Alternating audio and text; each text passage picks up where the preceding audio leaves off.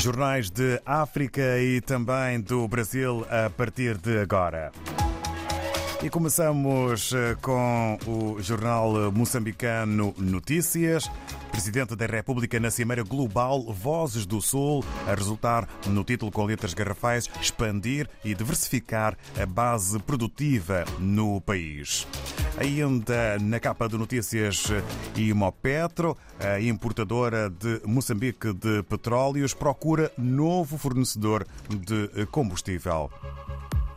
Avançamos agora para Cabo Verde, segundo a agência Infopress, dois títulos, um deles desportivo. Para já, o Presidente da República quer que a comunidade internacional continue a apoiar e a trabalhar com Cabo Verde face às múltiplas crises. E no campo do desporto, no handball, Cabo Verde vence Uruguai por 33-25 e registra a primeira vitória de sempre no Campeonato do Mundo.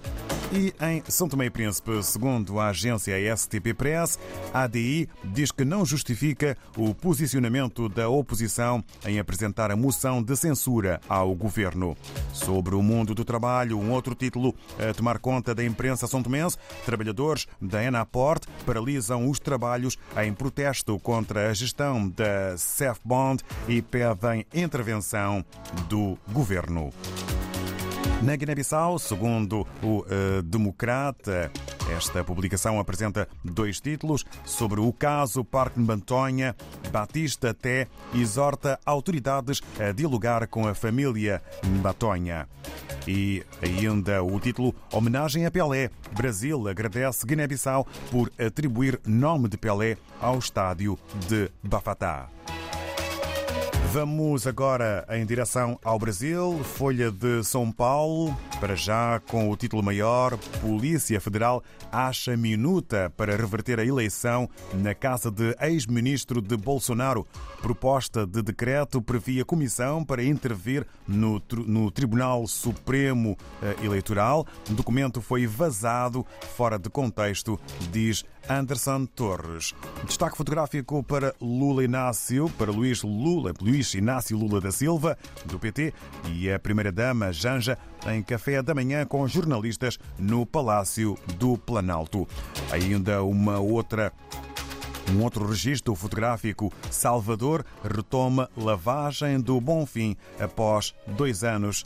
A fotografia de baianas nas ruas da capital do Estado que participam nesta festa que foi suspensa há dois anos por causa da Covid-19. É uma festa de caráter religioso, aqui evidenciada na capa do jornal brasileiro Folha de São Paulo.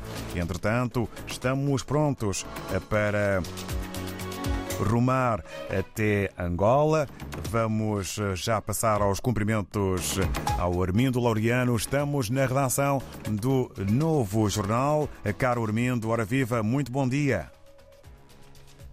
Bom dia, bom dia David e bom dia aos ouvintes da eh, RDP África. Cá estamos para mais uma edição desta, deste nosso espaço e numa sexta-feira 13 também. É... É verdade. É Superstições eh, à parte, eh, cá estamos na sexta-feira e eh, com a capa do novo jornal já pronta para sobre ela conversarmos e vamos começar sobre aquela que é a maior fotografia de capa e que ilustra mercados em Luanda, mercados às moscas, vias entupidas com vendedores. O que é que se está a passar?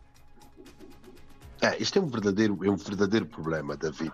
E quem conhece Luanda pode bem confirmar aquilo que eu digo, né? que depois do período de conflito armado apareceram muitos vendedores de rua, eles chamam zungueiros ou zungueiras, zungueiros para os senhores, zungueiras para as senhoras, que são que os vendedores que fazem a venda ambulante, andam pela vários cantos da cidade. O, que, o, o problema que que temos é que o novo governador tenta uh, colocar essas pessoas no mercado, dizendo que não podem vender porque elas ficam, uh, ocupam os passeios, ficam debaixo de viadutos, das pedonais e tudo criam vários transtornos ao, ao trânsito. O que nós temos aqui em, em Luanda há 127 mercados espalhados por Luanda com 85 mil bancadas que, que, disponíveis, mas que não são ocupadas.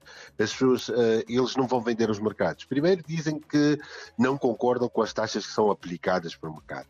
Depois dizem que o mercado estão localizados em locais desfavoráveis e que eh, não, não permite que os clientes lá cheguem, funcionem e o resto. Isso dificulta muito o negócio. Então preferem ficar eh, nas ruas e que dizem que estão muito mais perto do, dos, dos clientes e assim conseguem vender uh, muito mais e cria esse problema todo. É um investimento muito grande em mercados, investem em mercados e o mercado também acaba sendo um grande negócio das administrações municipais. Mas há mercados, o mercado de São Paulo foi reabilitado há bem pouco tempo e, e reabriu, mas não tem a mesma coisa. Havia um maior mercado que nós tínhamos a ser aberto em África, o mercado do Roque Santeiro no Sambizanga, que depois foi deslocado para outro sítio perto do Panguila, mas uh, eh, 10 pessoas deixaram de ir para lá porque era muito distante e há um investimento muito grande em novos mercados, mas uh, uh, estão as moscas e as ruas estão entupidas com pessoas. Isso é muito mal porque há aqui um problema também para a saúde pública, porque essas pessoas vendem nas ruas, as ruas ficam completamente sujas, é lixo, é mosca, é tudo, é um atentado à saúde pública. São vários problemas que trazem e que depois não se consegue, ninguém consegue, há uma ligação muito forte entre esses vendedores e os fiscais e as polícias, há uma cumplicidade aí, há um arranjo qualquer e que essas pessoas estão todos os dias na rua a venderem sem condições, algumas mães com crianças e tudo, é um problema que se vê. E esta é a matéria que nós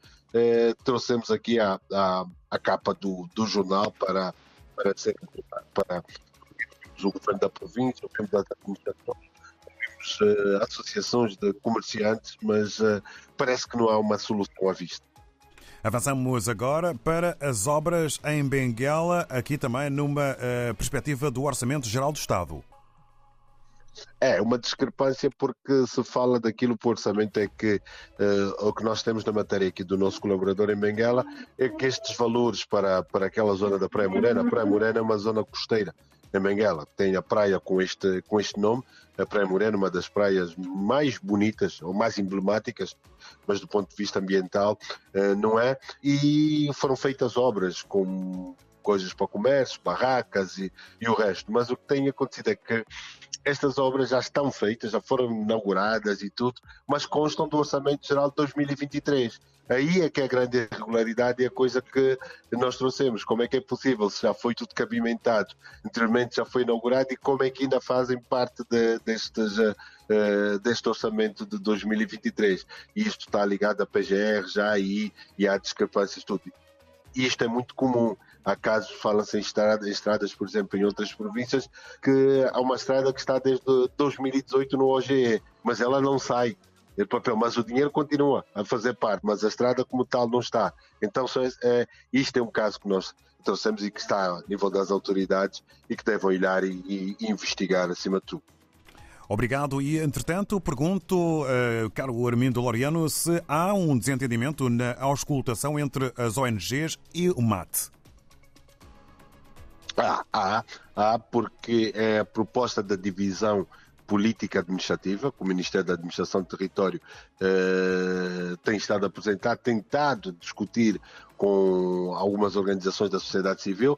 Estas organizações que nós ouvimos aqui, cinco, que se reuniram na Universidade Católica eh, de Angola, Uh, apesar do Ministério, o Ministro disse que o Executivo tem interesse na execução da, das autarquias, a preocupação levantada pelos partidos da oposição sobre essa nova divisão e que se diz que o Governo quer retardar, mas eles dizem, o Governo diz que não.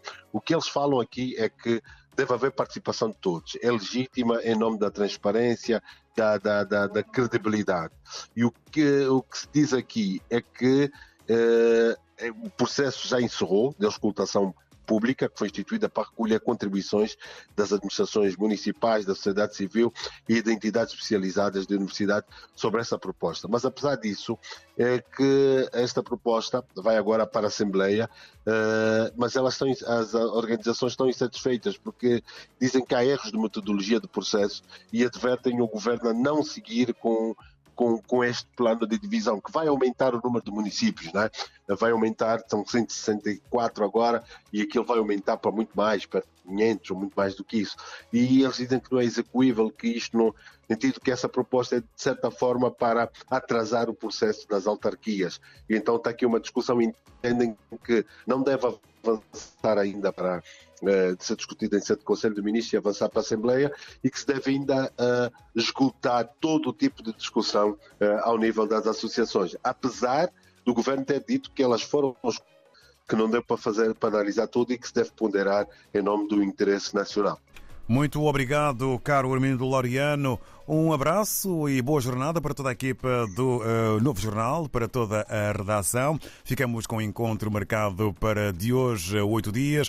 Um bom fim de semana e um candando deste lado para esse lado. Um candando e tudo de bom para vocês. Um bom final de semana e estamos juntos na próxima semana. Já. Obrigado, igualmente. Um grande abraço, Armindo Laureano, no Novo Jornal. Daqui a pouco, o disco da semana.